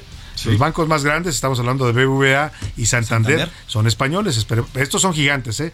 Lo- los bancos que refería Luis Miguel son bancos más pequeños, pero esperemos que no llegue a afectar todavía a la banca mexicana. Griselda Mancilla se pregunta, ¿es en serio que los diputados de Morena van a pagar de su bolsa esto? ¿Es un chiste? ¿O qué me están hablando? Salvador? Dice Pues por sí, acá. ¿no? Vamos a pagar de nuestra bolsa, dice, de nuestra dieta, dice el señor, nuestra dieta. El, el señor Ignacio Mier. Ignacio Mier. ¿Y quién le paga la dieta a los diputados, Laura? Pues nuestros impuestos. Nuestros Nosotros. impuestos, pues sí. Poniéndonos Saludando con sombrero ajena, ¿no? Exactamente. Ojalá, ojalá se hubieran unido para comprar vacunas o se unan para comprar vacunas ahorita que hacen falta o medicamentos para los niños con cáncer Pues sí, o no, todos no. los medicamentos No, que hacen pero falta. es, es para quedar bien, ya Digo, sabes. muchos de muchos diputados, muchos senadores tienen sus negocios, pero ojalá saliera de sus Pues sí, empresas. ¿Por qué no dice el señor Mier? Le vamos a pedir a cada diputado que de sus cuentas personales, Exacto. no de la dieta, no de esa que le pagamos con los impuestos, de su negocio, que saque dinero y nos dé un cheque para el transporte de, de los acarreados, perdón, de los seguidores del presidente. Alejandro Ortiz desde Guadalajara nos dice, en lo que respecta a los bancos, la verdad es que sí son muy malos. No hay para dónde hacerse. Nos cobran cuando quieren, como quieren, y literalmente nos las dejan ir con las cuentas. Saludos, El Salvador, problema es que son malos con todos, ¿eh? con Sí. el gobierno. Decía Luis Miguel, tiene el derecho, el gobierno es un cliente grandotote. O sea, imagínense la cantidad de dinero que invierte el gobierno y dinero público en la banca. eh, pero el problema es que pues ellos pueden exigir mejores condiciones. ¿Y nosotros qué hacemos, Laura? Cuando no te gusta un banco, ¿qué haces? Te vas a otro y te, y te trata exactamente igual. No, y ya ni hablemos de cuando cometen sus delitos. Digo, yo he cancelado con ciertos bancos tarjetas porque Te- pues te simplemente meten cargos me meten no cargos y luego págale luego y, y- y terminas después- tú ter- así, sí, Exacto, sí, terminas sí, tú pagando porque ni resulta que a la mera hora ellos dicen que sí, tú dices que no y pues uno pierde como cliente al fin y, Y, al y la cabo. Conducef, que es el organismo que nos debiera defender de, de los, de los bancos y del sistema financiero, pues la verdad es que la dejaron como un organismo ahí Rebasado. sin dientes, ¿no? O sea, nada más está El- presencialmente. Justamente vamos contigo, Laura, para ver qué dice la comunidad tuitera en arroba ese García Soto. A ver, Salvador, hicimos tres preguntas. En la primera hablamos sobre pues estas propuestas del expresidente de Coparmex y ahorita aspirante ciudadano a la presidencia, Gustavo de Hoyos, eh, porque su plataforma se basa en lo que llamó las propuestas drásticas como las usadas en El Salvador y pues ya, ya, ya hemos hablado aquí precisamente de pues de, de que muchos a- a- a- a- en otros países se le han ido a El Salvador por, por la defensa de los derechos humanos de los presos. humanos, claro. ¿no? Los presos. Entonces, aquí nosotros, ¿qué opinamos sobre medidas como estas en las que se basa eh, la plataforma de Gustavo de Hoyos? El 53% que dice que sí, que son necesarias, Salvador. ¿Cuánto? El 53%. Oye, oye, estamos hablando de pena de muerte, de perseguir a feminicidas al estilo de Nayib Bukele, así lo, lo plantea él, de abrir todas las fronteras con Estados Unidos. Hay propuestas bastante fuertes, ¿eh? O sea, Y 53%. El dice, sí, es bastante. 53%. El 21% que está mal porque violan los derechos eh, Humanos. humanos. Y el 26% que a grandes males, Salvador. Grandes, remedios. remedios. Uy, o sea, la mayoría estaría de acuerdo con estas propuestas tan, tan duras, ¿no? Y tan radicales. Y es el peligro, Salvador, siempre has hablado, cuando me escucha cuando, cuando haces ese análisis, me gusta mucho, porque hay un péndulo, ¿no? Está el péndulo de la izquierda, El estamos en este lado. péndulo político, sí. Y ahora, pues, corremos el peligro con irnos, irnos hasta a la, el otro a la extremo extrema derecha, ¿no? De la extrema izquierda a la extrema derecha. eso es Así un funcionan peligro a veces también, ¿eh? las democracias. Sí, sí, sí. Y también en nuestra segunda pregunta, ¿usted cómo cree que está Shimon para 2024? Ya que hablamos de aspirantes, el Sí. 6% dice que fuerte, que va bien. El 6%, Salvador. 6% El la ve 6% la ve todavía fuerte. El 66% que ya está débil. Uf. Que se le están complicando las cosas. Y el 27% la sigue considerando una favorita del gobierno del Obrador. Del presidente. Bueno, pues es que todo esto a partir de los rumores que surgieron, ¿no? El fin de semana de que el presidente le había pedido que declinara, que ya no había condiciones para ella, pero ella dice que no es cierto, que ella está puesta para la encuesta. Y nuestra última pregunta, ¿usted qué opina de la banca mexicana? Que era lo que hablamos hace unos momentos. El 26% que todavía es buena y es profesional, el 34% que es mala porque es abusiva y el 40% que el gobierno los usa para jinetear el dinero. Dijo. De plano. Bueno, pues ahí está la opinión de nuestra comunidad tuitera. Más mensajitos y saludos muy rápidamente, Más José Luis. mensajes nos tenemos por acá. Señor Ramiro Santillán, saludos por acá. Saludos también Saúl Rabiela. Saludos también de regreso. Gracias por escribirnos. Saludos también a Rafael Reyes Vázquez. Eh, don Chava por acá dice, desde Texcoco los bancos mexicanos son abusivos y usureros. Pero de estos abusos tiene la culpa el gobierno porque no los regula, Claro. no les pone límites y no les dice qué hacer. Saludos, nos dice Israel Pues sí, por acá. también es responsabilidad del gobierno fijar las reglas para la operación de la banca. Exactamente. Bueno, pues saludos a todos y gracias a los que se comunicaron con nosotros. Vamos a seguir con más información, José Luis. Gracias a Laura. Y vamos rápidamente con Misael Zavala porque le decía que el tribunal acaba de pues confirmar el criterio de la Cámara de Diputados según el cual Carla Humphrey, consejera electoral del INE, no sería elegible para la presidencia de ese órgano. ¿Qué- ¿Cómo se definió esto, Misael? Te saludo. Muy buenas tardes.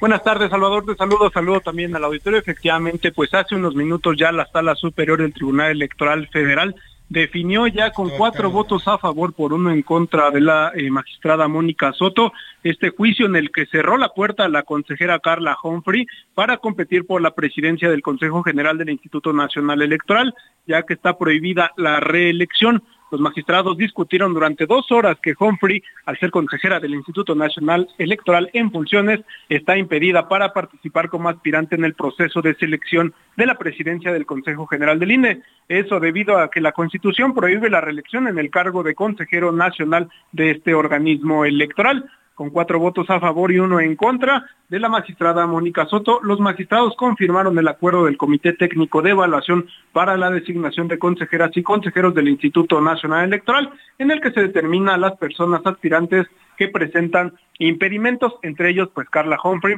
debido a que pues actualmente es consejera, ella ya no se puede reelegir, esto se tomaría si es que eh, ella compitiera por una eh, por el cargo de presidencia nacional del INE como una reelección, eso está prohibido por la Constitución. Los magistrados fueron contundentes y pues prácticamente le cerraron la puerta a la consejera del Instituto Nacional Electoral, no podrá participar en esta selección para eh, la presidencia nacional del INE Salvador. Hablar, la verdad es que pues sí nos pareció en principio un criterio eh, extraño de la Cámara de Diputados que dijeran que no podía ser ella candidata a la presidencia. Se interpretó más como una medida política, ¿no? De tratar de sacarla de la jugada porque no la veían afín a Morena, pero pues ahora dice el tribunal que no, que legalmente sí no puede ser eh, presidenta del INE porque sería como una reelección. Es un poco extraño el criterio porque ella no ha sido presidenta del INE hasta ahora, es consejera electoral, pero así lo define la mayoría de los magistrados y es la última instancia, ¿eh? en materia electoral es la máxima instancia, así es que ya no hay para dónde hacerse. Vamos a buscar eh, de mañana a la consejera electoral Carla Humphrey para que nos dé su, su posición sobre este fallo. Muchas gracias, Misael Zavala, por tu reporte. Muchas gracias, Salvador. Buena tarde. Muy buena tarde. Oiga, y con todo este escándalo de la titulación y del título pirata de la ministra Yasmín Esquivel, de su plagio de tesis y todo lo que todavía pues está pendiente por resolverse. La UNAM no ha resuelto todavía este comité universitario eh, eh, de ética que está sesionando para definir si fue o no un plagio y si eso amerita o no cancelarle el título a Yasmín Esquivel. Ella ya se ha amparado, se ha defendido, eh, acalló a la UNAM con, pues ahora sí que con su poder como ministra de la Corte. Una jueza le dio un amparo para que la UNAM no pueda informar nada sobre este proceso. Le cuento todo esto porque el Instituto Ortega y Gasset, una institución académica muy prestigiada que eh, opera en México, es originalmente el Instituto Ortega y Gasset es, eh, es, fundado en España, pero tiene su capítulo aquí en México, el Instituto Universitario de Investigación Ortega y Gasset, y está ofreciendo un eh, periodo de inscripción para un proceso de titulación. Hoy comienza, de hecho, una titulación en la que le dan a ustedes facilidades para que se titule, desde informes de experiencia profesional, desde una, serie de mecanismos con los cuales usted obtiene un título validado por la SEP, es un acuerdo, eh, el acuerdo 286 eh, de la Secretaría de Educación Pública para licenciaturas, y bueno, pues ya se evita todos estos problemas que luego pueden surgir, como le está pasando a la ministra Yasmín Esquivel. Para hablarnos de este proceso y este periodo de inscripción para el proceso de titulación, está en la línea telefónica Francisco eh, eh, Parra, el director ejecutivo de este Instituto Universitario de Investigación Ortega y Gasset. ¿Cómo estás, Paco? Qué gusto saludarte. Buenas tardes. ¿Qué tal? Buenas tardes, Salvador. Muchas gracias. Sí, efectivamente, sin ningún tipo de problema, sin que después vayan Eso. a presentarse todo tipo de dudas en estos que en este caso eh, con total y, y, absoluta solvencia eh, de, de, en el proceso administrativo uh -huh. y, y, y, también de la evaluación, pues efectivamente la gente puede obtener su título universitario a través de este acuerdo 286. Oye, ya te di una buena idea para una campaña del Instituto Ortega y Gasset, para que no le pase lo que a Yasmín Esquivel, venga y titúlese con nosotros. ¿Qué se requiere? Si yo sí. estoy, soy pasante, no me he titulado por, por, por angas o por mangas, eh, dejé pasar el tiempo, no, sí. no terminé mi tesis y estoy ya trabajando muy ocupado. ¿Qué, qué, qué se requiere para poder inscribirse en el Instituto Ortega y Gasset en este proceso de titulación, Francisco? Bueno, te, cuento muy rápidamente a ti y al auditorio, al que saludo también esta tarde. Mira, el, el acuerdo 2, 286 es una iniciativa de la Secretaría de Educación Pública desde hace tiempo de hace unos años para acá, en el cual, eh, preocupada por, por, la, por, por, ese embudo que significó para muchas personas el, el, no poderse titular de una carrera universitaria por condiciones de trabajo, por condiciones de la casa, sobre todo una, una población femenina muy afectada por, es, por, por esta por este proceso de titulación al final, en el que se hacían estudios, se hacían estudios universitarios, se completaban los estudios universitarios y luego por el, todo el tema de la tesis, efectivamente, pues no completaban la titulación. Y esto era, pues obviamente, un, capital humano que estaba ahí, que se, que se dejaba, es, digamos, estacionado por, por ese proceso de titulación. Entonces, el, el acuerdo 286, que es por saberes adquiridos, lo que hace es permitir que instituciones como el Instituto Universitario de Investigación Ortega y Gasset se convierta en instancia evaluadora para evaluar esos conocimientos y posteriormente, si se aprueban, posteriormente la SEP, la Secretaría de Educación Pública, uh -huh. emite el título oficial. Eso Entonces, es. nosotros somos institución eh, evaluadora, evaluamos al, al alumno o, al, o, a la alumna que uh -huh. se presenta, ¿sí? Y posteriormente la SEP revisa todo el, el, trámite, toda la evaluación y emite el título. Nosotros tenemos dos posibilidades de titulación. Una que es de la licenciatura en Administración Educativa, es decir, para todas aquellas personas que, por ejemplo, tengan eh, eh, estudios inconclusos en, en magisterio, en pedagogía o bien temas relacionados con la educación, pueden, por ejemplo, recurrir a esta modalidad de titulación a través de 286 para obtener el título en Administración Educativa. También también puede haber profesores con, con, su título de profesor de magisterio o bien con su licenciatura de pedagogía que quieran una segunda titulación, pues también pueden presentarse y, y, y si aprueban, pues también obtener su título. Uh -huh. Y luego tenemos la, la, licenciatura en gestión y administración pública, que es una titulación paraguas, por así decir, uh -huh. por así, así decirlo, que va destinada a, la, a, la, a, los funcionarios públicos de los tres niveles, del uh -huh. nivel federal, uh -huh. el, nivel, el, nivel, de los estados y a nivel municipal. Y es, y es, y es esto, es una titulación que, eh, digamos, eh, permite a la mayoría de los, de los, de los empleados públicos uh -huh. que estén en distintas en, disti en, distintos sectores de la política pública mexicana de obtener su titulación. Uh -huh. Digamos, eh, pasantes o estudiantes de derecho que no hayan concluido, de ciencia política, de sociología, uh -huh. es decir, de diferentes disciplinas de las ciencias sociales. Claro. Ahora sí, eh, lo que sí es importante es que para poder aprobar hay que presentar obviamente un trabajo final claro. que tenga vinculación con, con uh -huh. cualquiera de estas dos licenciaturas. Muy bien, Muy bien. Paco, sí. los, los informes, ¿dónde? Porque ya se nos va a cortar la guillotina. Pues sí, bueno, el, el, el, teléfono es el 55 72 59 86 08. Si uh -huh. nos llaman, ahí les damos toda la información y estará abierta la convocatoria de inscripción hasta el 27 de marzo, o sea Perfecto. que hay tiempo. Pues no pierda esta oportunidad que ofrece el Instituto Ortega y Gasset en coordinación con la SEP y titúlese. Paco Francisco Ortega, director del Instituto Ortega y Gasset México, gracias, muy buena tarde. Me voy a la pausa y regreso. Heraldo Radio, con la H que sí suena y ahora también se escucha. Ya estamos de vuelta en A la Una con Salvador García Soto compañía diaria al mediodía.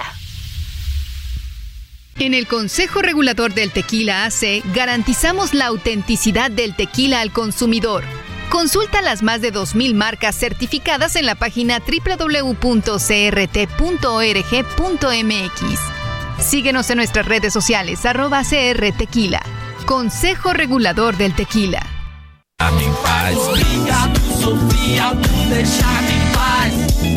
Obrigado. Obrigado, obrigado, obrigado.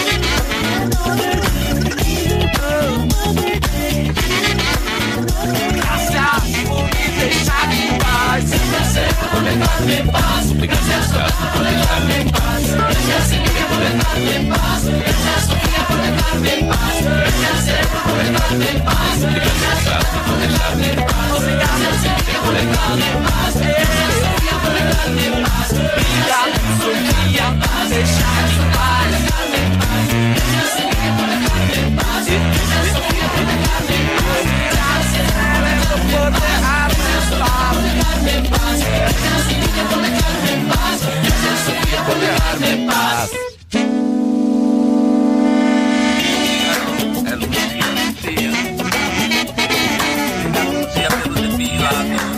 Dos de la tarde con 31 minutos. Estamos regresando de la pausa con esta canción que se llama Cerebro, Orgasmo, Envidia y Sofía. La canta Martín Buscaglia, es una canción de 2006, una canción de este músico uruguayo, Martín Buscaglia, que habla sobre los beneficios de tener el cerebro, de tener los orgasmos y de la envidia también en su lugar. También habla de pues lo bueno que es tener lejos a las personas que no nos hacen bien. Lo que le decía hace un rato, huya de las personas negativas, ¿no? Si se las topa en el camino, nunca falta pues hay que darles la vuelta y hay que disfrutar de otras eh, funciones importantes del cerebro, entre ellas pues el placer que nos proporciona el cerebro y por supuesto también el, eh, las funciones de conocimiento y el y, una actitud positiva ante la vida. Empecemos eh, bien con este tema en esta última parte ya del programa, pero todavía todavía tenemos mucho más para usted aquí en la Una.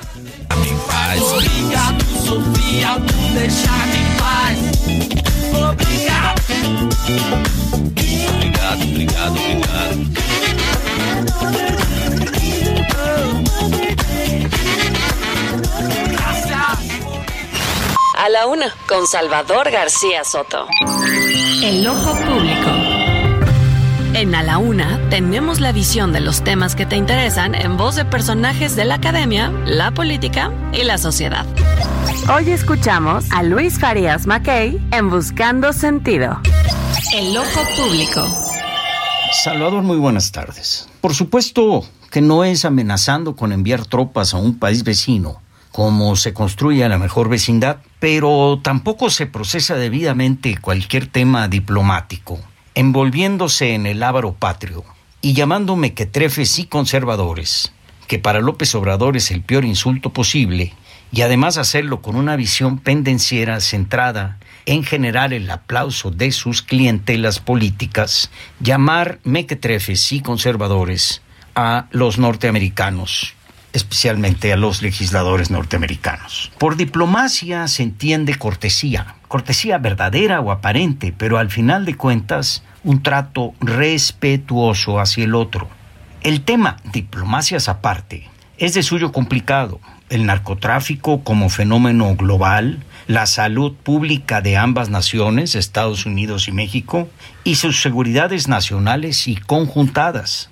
Si a ello además se le suma la organización consular para impulsar en tierras norteamericanas una campaña política electoral por un voto anti republicanos de los mexicanos residentes en aquellos lugares, tenemos ante nosotros la tormenta perfecta. Y lo tenemos en momentos en donde las debilidades del sistema financiero mundial crujen a todo lo que da y la Guerra Fría toca de nuevo el clarín conflicto afuera y conflictos múltiples adentro.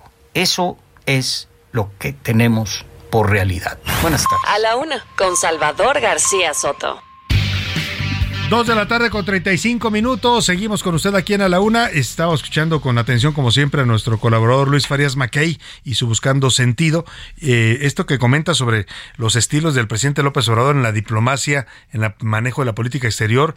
Híjole, sí, nos han causado ya varios eh, problemas diplomáticos. ¿eh? Hoy tenemos una, pues, una relación ya tensa, muy tensa con Perú por todo lo que ha dicho el presidente sobre la presidenta eh, eh, Boluarte, Dina Boluarte, eh, el, caso con Panamá, que él cuando querían mandar de embajador al señor Pedro Salmerón, bueno, muchos otros temas, el, tema con España por exigirle disculpas a la corona española por la conquista, lo que está pasando ahora con Estados Unidos, ¿no? Esta confrontación por el tema de la violencia del narcotráfico, en fin, no ha sido el presidente más apto para manejar la política y la diplomacia de México, es lo que comenta Luis Farías Mackey. Oiga, rápidamente, en un momento más vamos a conversar con ellos, ya están llegando aquí a los estudios del Heraldo Radio, Alejandro eh, Rosas y Julio Patán, los dos autores de este libro exitoso México Bizarro, que hoy presentan, están promocionando y presentando su segundo libro, que ahora titularon Morenadas, es la continuidad, la continuación de México Bizarro, historias de cómo dinamitar un país, y es un libro con ilustraciones además de Antonio García, este gran monero mexicano, eh, que pues recoge todas las perlas de este gobierno, ¿no? Todas las cosas que uno dice, ¿en serio? ¿En serio dijo eso el presidente? Sí, sí lo dijo. ¿En serio hizo eso la diputada fulanita de tal? ¿En serio, ¿En serio la senadora no quiere pagar la renta? Todos ese tipo de cosas las sacan aquí, los recogen y los comentan de una manera muy amena. Voy a regalar dos libros en este momento, gracias a la editorial Planeta que nos hizo llegar estos libros. Es la editorial de este libro de Morenadas de Alejandro Rosas y Julio Patán. Y muy rápidamente la pregunta para que se los lleve, dos libros para nuestro público. Ahí le va. Está, está fácil, pero tiene, tiene jiribilla, ¿eh? para que la piense. Eh, ¿En qué fecha, qué día termina el gobierno de Andrés Manuel López Obrador, el sexenio de Andrés Manuel López Obrador. 55 18 41 51 99, los primeros dos que contesten se llevan su libro de morenadas. Vámonos a los deportes. Hablando de morenos, aquí anda el señor Oscar Mota. Los deportes en A la Una con Oscar Mota. Oscar Mota, ¿cómo estás? Bienvenido. Querido Salvador García Soto, amigas y amigos, hoy un gran día para ganar. Eh, fiel representante, digno representante de los colores cartón. Así Eh, que. Tengo que aclarar que no, no dije morenos de- del partido. ¿no? no, no, También les dicen así a los militantes de Morena. No, moreno por. Orgullosamente, orgullosamente, color, orgullosamente morenazo color de fuego, el cartón, señor Oscar caguama familiar Claro, también. Entonces, querido Salvador, amigos, están sucediendo muchísimas cosas en el ámbito deportivo en este momento. A ver, vamos a iniciar con el béisbol. Al inicio del programa, eh, bien relatabas, bien informabas con respecto al mensaje que dio el presidente Andrés Manuel López Obrador a la selección mexicana, que el día de ayer disputó su segundo partido, su tercer partido del Clásico Mundial de Béisbol, termina venciendo a la Gran Bretaña y en dos carreras a uno. Por cierto, Randy Arosamena, uno de los jugadores de la selección, traía su máscara del místico y demás. El propio místico luchador del Consejo Mundial de Lucha Libre le manda un mensaje a través de las redes sociales invitándolo a la Arena México. Entonces, pues este, este crossover que se hace generalmente con la lucha libre mexicana. La lucha libre está en todo, querido En Salvador. toda la lucha libre, oye, y el presidente dice que no durmió por ver este triunfo de México. Pues eh, me sorprende porque se tuvo que haber de- despertado tempranito porque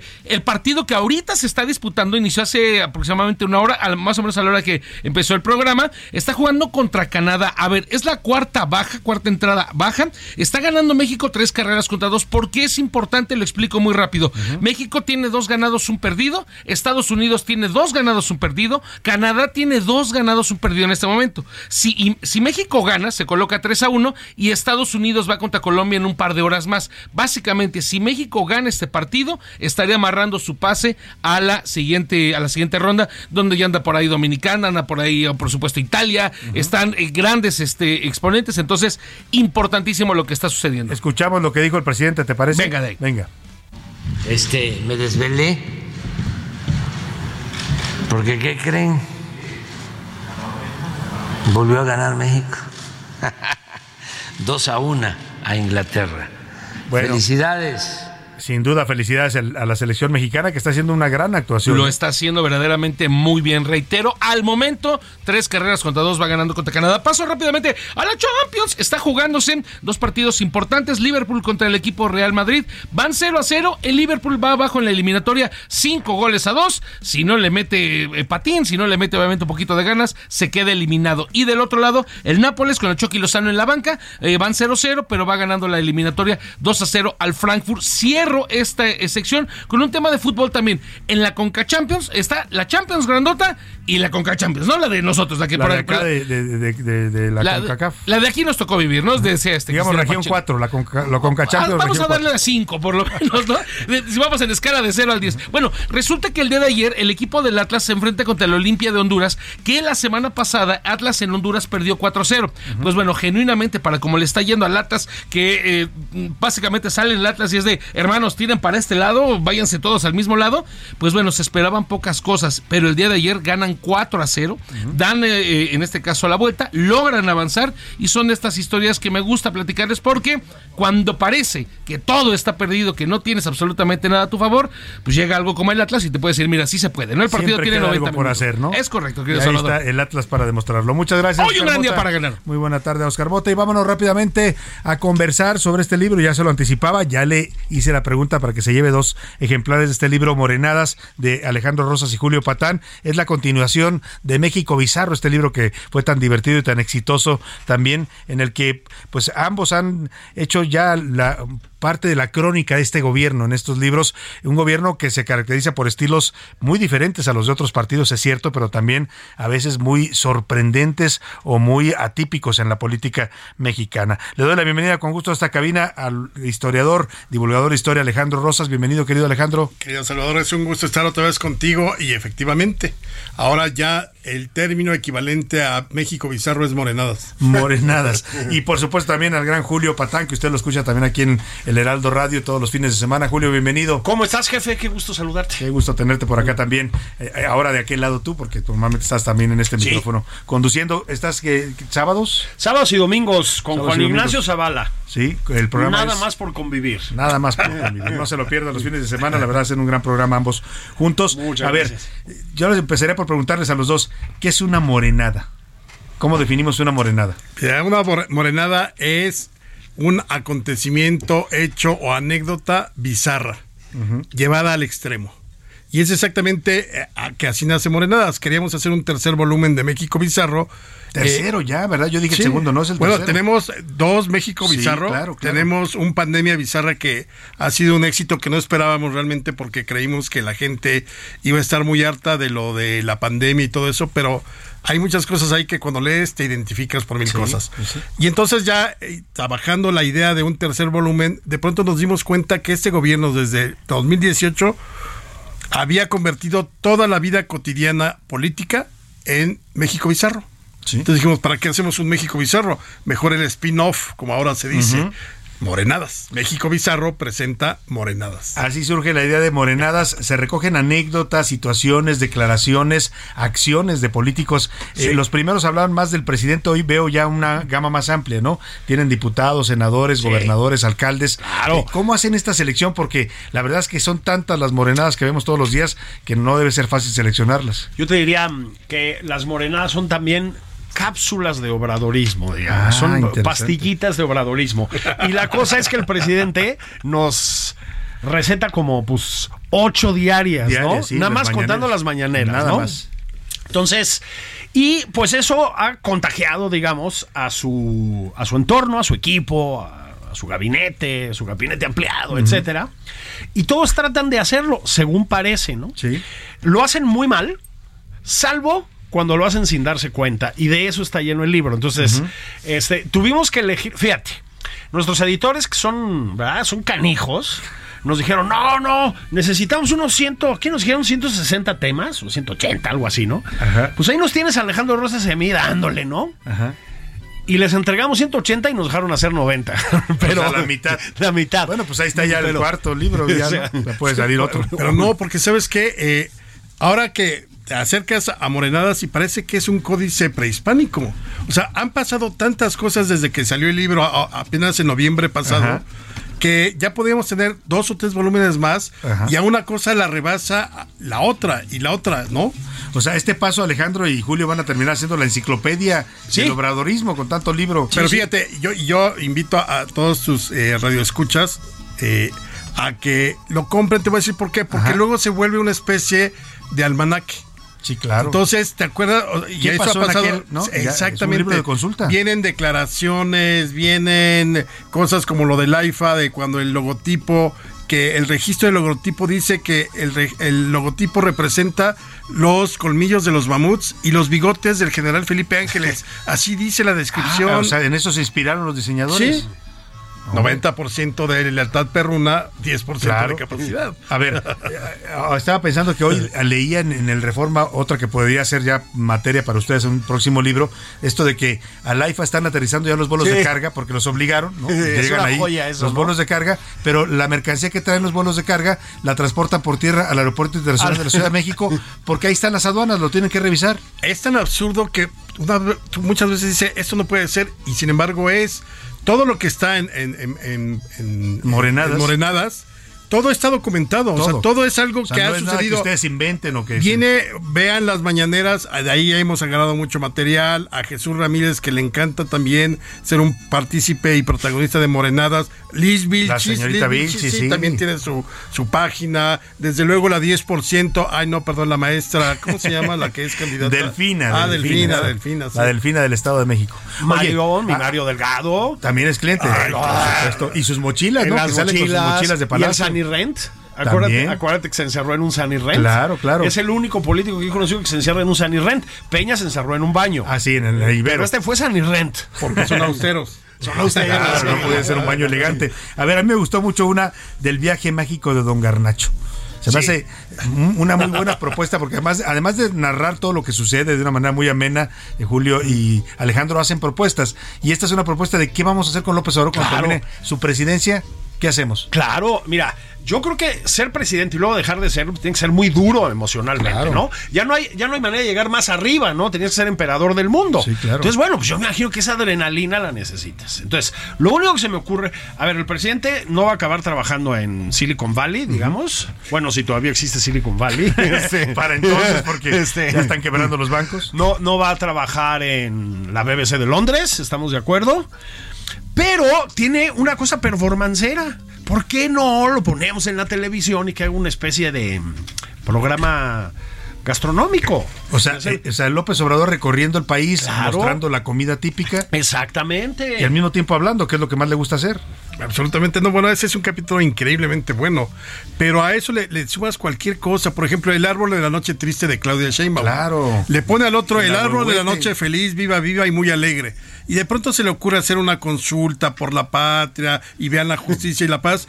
Y como les encanta la consultitis absurda y, y- y- y pedorra, como se podría decir, gana el agüehuete, lo siembra y el árbol del Tule tiene dos mil años. El árbol del Tule no es del Tule, es de Santa María del Tule, pero Ajá. es un agüehuete. Tiene dos mil años y sigue vivo.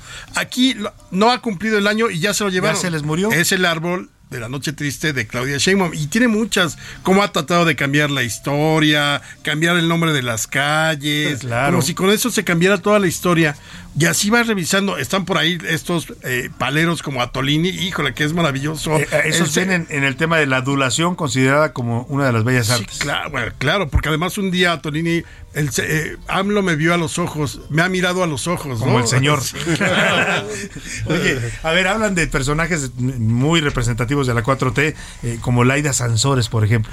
Laida Sansores es un deleite porque además eh, tiene un pasaje donde le da la bienvenida, a- avisan que va a ir López Obrador y es real. Y se echa un discurso que ya quisiera eh, alguna eh, mujer eh, enamorada, ni las cartas de Antonieta a, a Manuel Rodríguez Lozano son tan intensas como la de Laida Sansores de va a llegar el presidente, abramos nuestros corazones, nos entregamos a él. No, no, es una cosa increíble. Y contamos lo de la botarga también. O sea, la botarga que le hicieron que, la verdad, la, la botarga está mucho mejor y más Se estética se ve más- que, que la señora de Laida, Laida. Sansores. Sí, yo nada más quisiera decir una cosa A sobre ver. Laida Sansores. Yo quiero enviarle, ofrecerle disculpas a los hermanos campechanos. ¿De plano? Porque, sí, porque fíjate que yo soy habitante de la delegación, bueno, ahora alcaldía Álvaro Obregón. Claro. Les mandamos a Laida, mano. De veras, Oye, me da muchísima pena. desastre que hizo acá. ¿no? Un desastre, una catástrofe absoluta. Pero pues tampoco tienen culpa, culpa los campechanos, mano. Eh, El libro está lleno. A ver, per- perdón, Alejandro, te interrumpí. Otra que es muy buena es cuando la presidenta municipal de Acapulco, eh, cuando aquella vez que les mandan un el tráiler a, a- a que choque contra los granaderos y dice que no, que no hay delito que perseguir porque no había nadie manejándolo. Iba solito. Que iba solito. Entonces Claro. ahí es, A los que normalistas, Era ¿no? Maximus Ajá. Prime de los Transformers o alguna cosa así. Oye, a ver, si les preguntara a los dos, de, de- de- eh, son 90 anécdotas, 90 historias, ¿no? Digamos, documentadas, comentadas, narradas al estilo de Julio y de Alejandro. Si les preguntara su, su, su, five, si- su top 5, bueno. ¿cuáles serían? A ver, ¿cuáles eran las que más te gustarían, a- te gustan a ti de los? A mí hace muchísimo las cartas que envía el presidente y que las lleva a su esposa cuando quiere ir por los códices y los penachos y todo eso a Mm, Europa sí. Ah, claro. y que son una joya, o sea, verdaderamente hay una ahí al presidente de Austria donde Oiga, pero además, antes de terminar mi carta, quiero comentarle que yo vivo en un departamento en el que era el Palacio de Moctezuma y que luego fue Palacio Virreinal y luego es el Palacio Nacional, pero es modesto, tiene 150 metros. Parecía que se lo estaba ofreciendo en Airbnb. Ese me parece que es una. Una Otra, joya. desde luego, todo lo que es eh, eh, el códice Claudia Sheinbaum, que es el con el que está cambiando la historia, su fundación lunar de la Ciudad de México en Claro. 1321, que ningún arqueólogo le avaló, este, una más la playlist del bienestar que subió Jesús Ramírez a, a- a- a Spotify, Spotify, ¿no? y ahí está, Claro. ahí puedes ver todo lo que se ha tocado y cantado En las la- mañaneras, en las mañaneras, claro. ahí, ahí- ahí van tres, digamos. Esa es una maravilla. Tú, Fíjate, Julio. yo, yo sumaría eh, al doctor Alcocer re- recomendando el Big Vaporub para el COVID. Ay, o sea, es, es de locos, ¿no? O sea, el secretario de salud. El secretario es un médico de cierto prestigio, porque Gatel siempre fue un pelagato, un ¿no? Ese no, no tiene ningún tipo de importancia, ¿no? Este, pero Alcocer tenía un relativo prestigio en el sector médico y es nada más así como ir ¡fum! en picada. Entonces, Alcocer juntándote Vaporub contra el COVID, digo, perdonen por la imagen.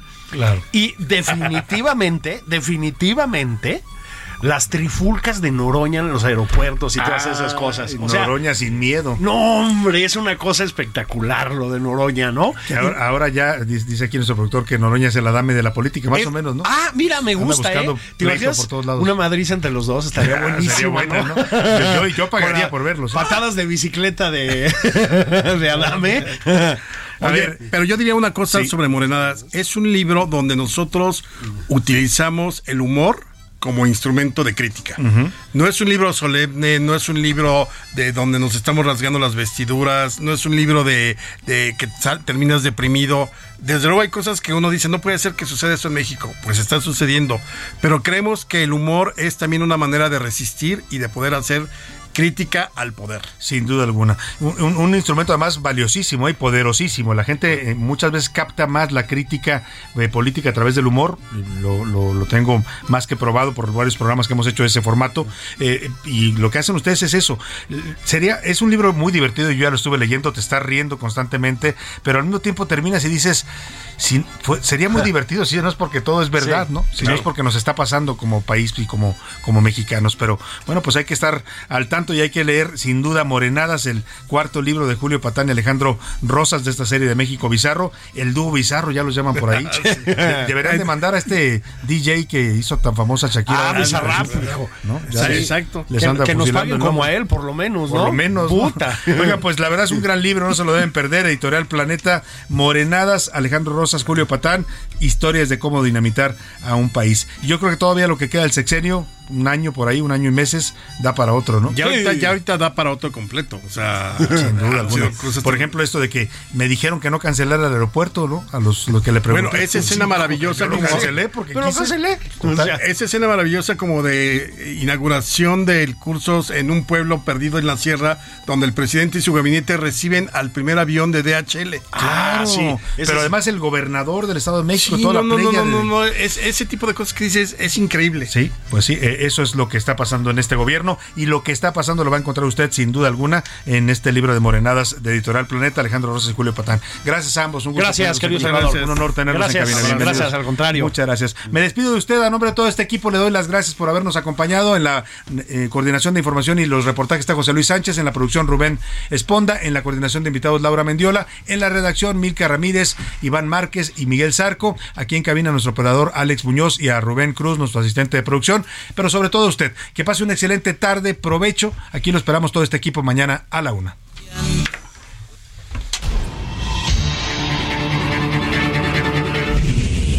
Por hoy termina A la Una con Salvador García Soto. El espacio que te escucha, acompaña e informa. A la Una con Salvador García Soto.